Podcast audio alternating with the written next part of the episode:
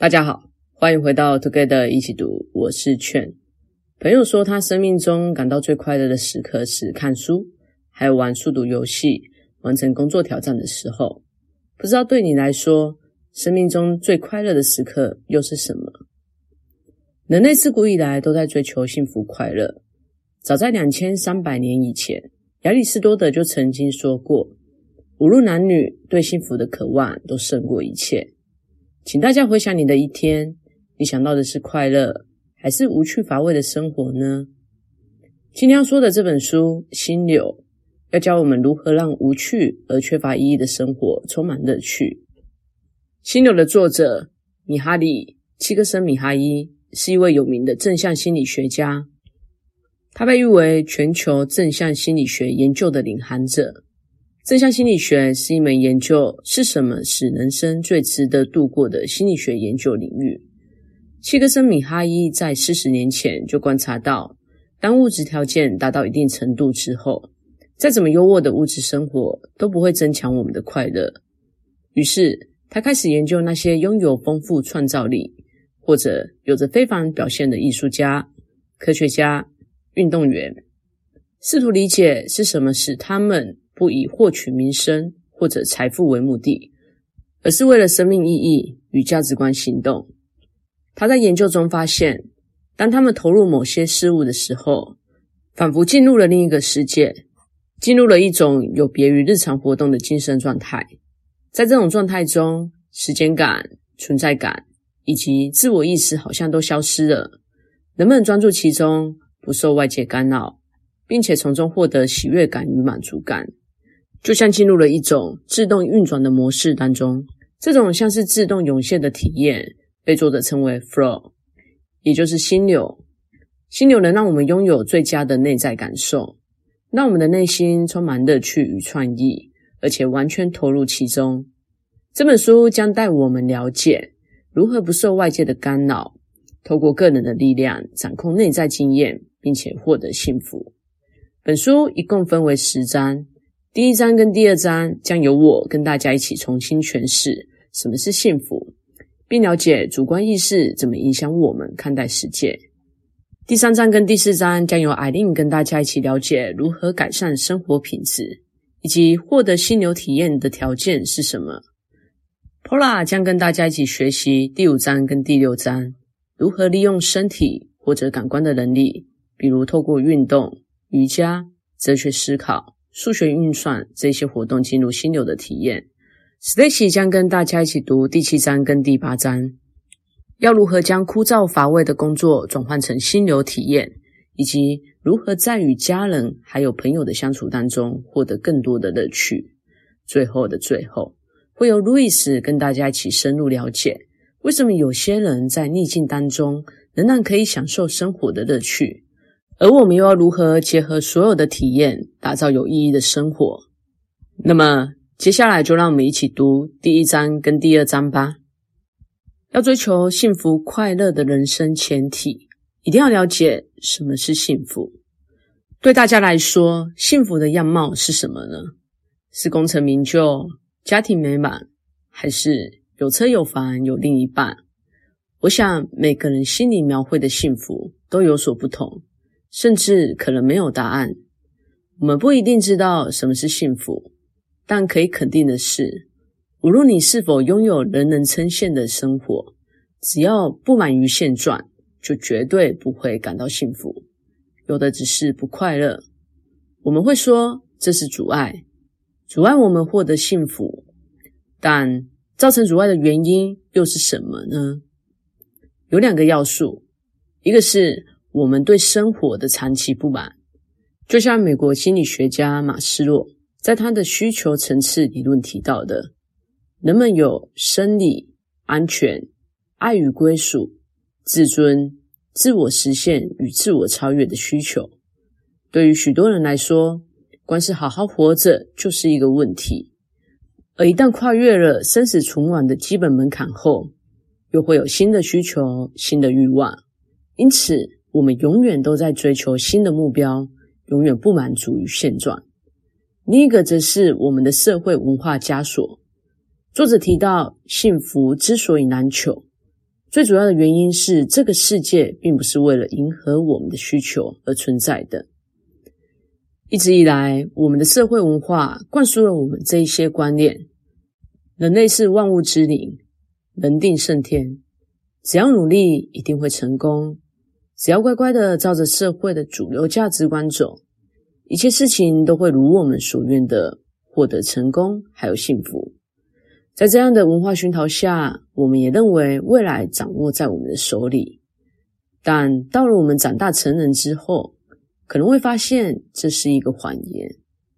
当我们面对新冠肺炎、天灾、极端气候，或者社会的不公义、财富不平等时，几乎无法透过个人力量扭转局面，甚至会产生一种“我为什么要出生？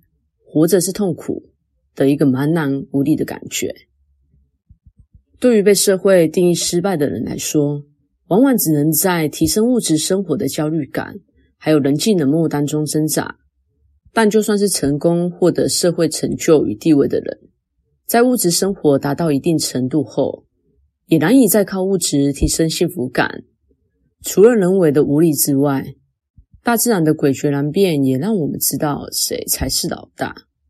宇宙的力量对我们来说，就像是一个混乱、无法支配的混沌。宇宙有它的规则，但其自然秩序不是为人类服务的。当宇宙的随机事件与人类的目标、欲望产生冲突时，就会造成我们内心世界的失序。因此，我们必须学会如何掌控意识，以此决定我们的内在经验与生活品质，而不是被外在环境所控制。如此才能获得幸福。就像作者所说的，我们的自我感觉、生活是否喜乐，最终都取决于大脑如何筛选并看待每一天的生活经历。决定我们是否感到幸福的是内在的和谐，而不是我们能否控制宇宙的巨大力量。另外，想跟大家补充一点，其实我们在第四十二集的第二座山也有讨论，要如何才能获得幸福。这本书的作者大卫·布鲁克斯认为，让我们觉得生命没有意义的根源在于失去目标。作者认为，只有我们从个人主义转变为以关系主义，也就是利他为中心，并且透过四个承诺：事业、婚姻、人生观与信仰，以及社群的实践，才能找到生命的归属与关系的连结，发现生命的深度与喜乐。犀牛跟第二座山对于如何找寻幸福、快乐、有意义的人生有不同的见解，但我认为初衷却是一样的，也就是希望透过知识传递，让更多人得到幸福。我们以后也可能会在不同的书籍或是生活中看到不同的人，对于找寻生命意义有不同的见解。当我们了解越多的时候，也就越能结合我们的生命经验去创造属于我们的幸福。现在我们重新认识了什么是幸福。接下来我们要学习要如何控制意识，并借此达到心流体验，获得幸福。不过在此之前，我们必须先认识什么是意识，以及意识的运作方式。简单来说，意识是指个体对于自己和周遭环境的主观体验。这边我举个例子，想象一下，你正在散步，在散步的过程中，你看到了周遭的景色。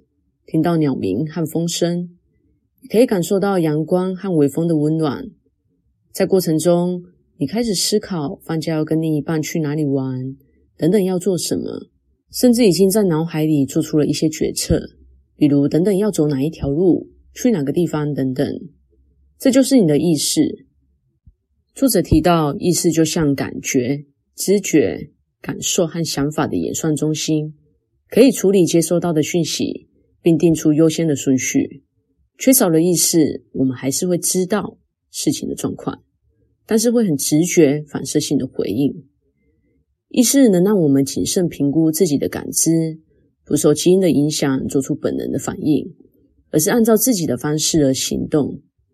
这边要注意的是，意识并不是客观的事实。意识不但具有选择性，我们也会把自己主观的想法加注在这些事件上。去塑造它们。除此之外，意识也可以创造原本不存在的讯息，所以我们才能做白日梦、说谎、写作，进行各式各样的创作。那说到这，意识有极限吗？答案是有的。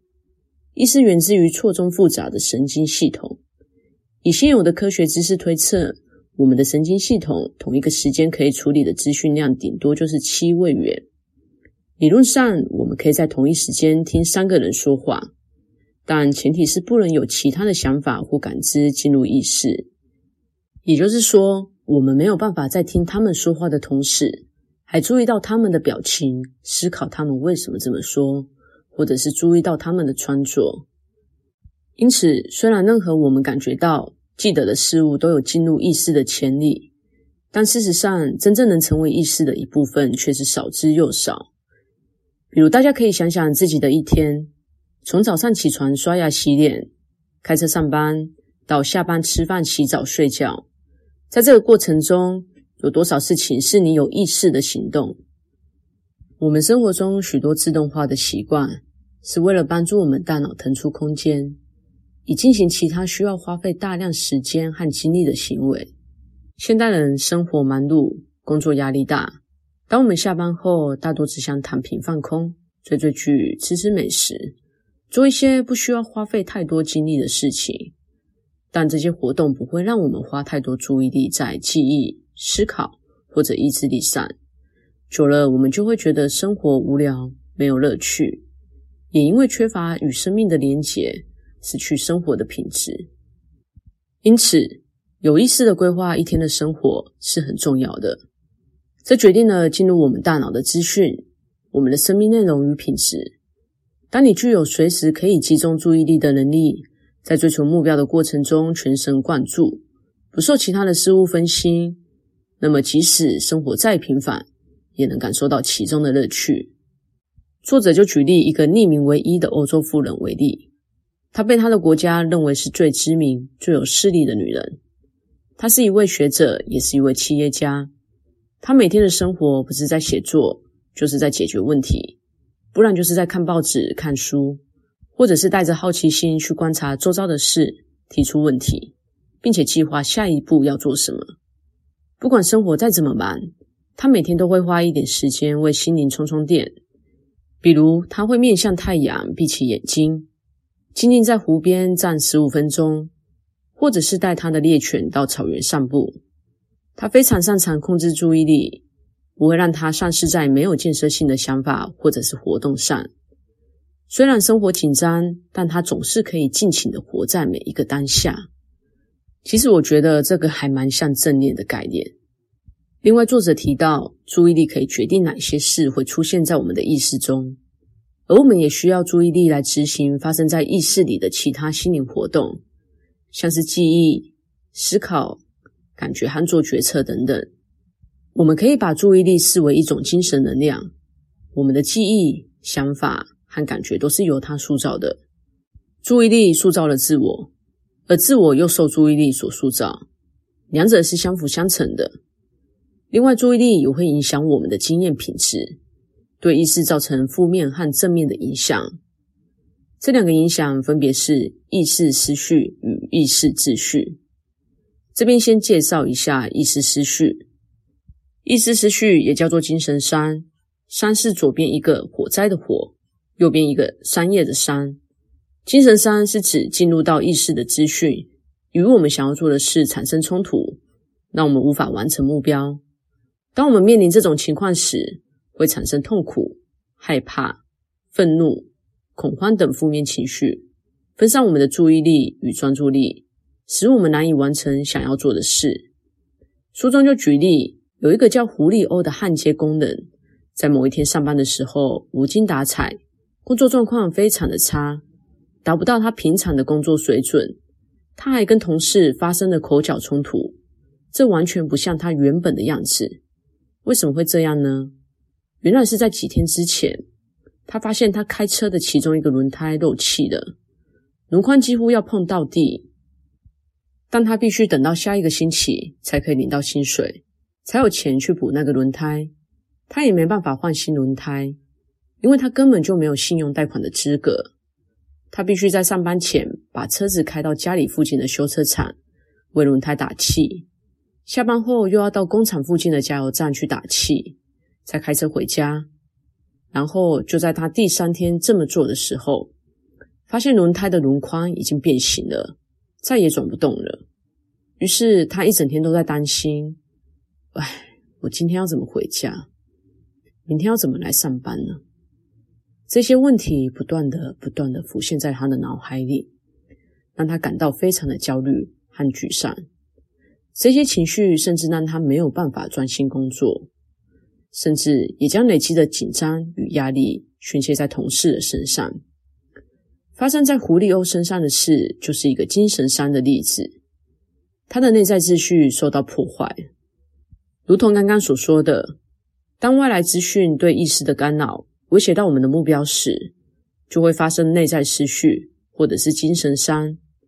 精神伤反映了一个人内心混乱的程度，还有无序的程度。它会让人做事没有效率，精神能量被分散，而且无法集中在他们选择追求的目标上。自我会变得软弱，而且没有自信。容易以自我保护或者是逃避的方式来面对压力跟挑战。与意识秩序相反的是意识秩序，也叫做心流，就是这本书的主题啦。心流是内在经验的最优体验。处于最优体验的人会感到进入意识的资讯与个人的目标是和谐的。在这个过程中，你会专注于其中，没有任何你需要担心的事。也不会怀疑自己到底做的对不对。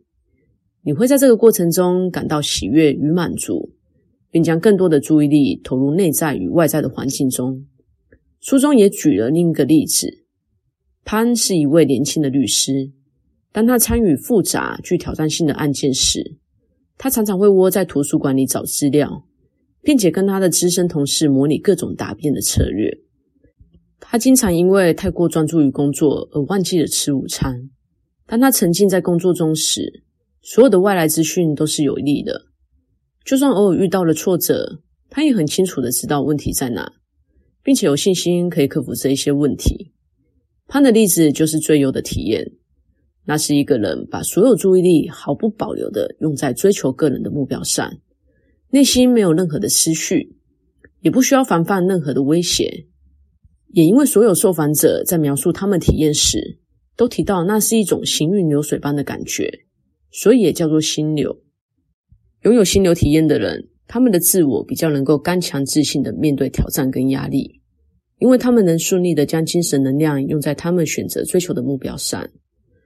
作者就提到，一个人如果可以控制意识，让心流体验趋于频繁，那就一定会拥有更好的生活品质，即使是平淡无奇的日常工作，也可以变得有意义。有乐趣，因为当我们处于心流状态时，精神能量都掌控在我们的手中。我们所做的每一件事都会让意识更有秩序。在对意识有基本的了解后，我们来聊聊自我。经历心流体验的人，自我会变得比过去更为复杂。这种自我日趋复杂的过程，我们称为成长。复杂性是由两个要素所组成的，分别是特化与整合。特化是指个体在每次经历心流体验后，会因为能力跟技能越来越强而发展出独特性，把自我跟其他人隔开来。而整合是指我们会在心流的过程中，将心思、意念、情感全都放在同一个目标上，此时我们的内心体验是和谐的。而当心流结束后，自我会比过去更加完整，因为此时个体超越了自我观念与实质。与他人甚至世界做了连结，因为特化跟整合是两个极端，所以只有这两个要素处于均衡状态时，才可以避免过度自我中心或者缺乏个人的自主性，也才能反映出自我应有的复杂性。当我们选定目标，并且将所有注意力毫不保留地投入时，我们会发现，不管做什么事，我们都能乐在其中，而且。我们会因为想要一再的尝试那愉悦感还有满足感，所以不断的努力挑战极限，这就是自我的成长。以上就是心流的第一章跟第二章内容。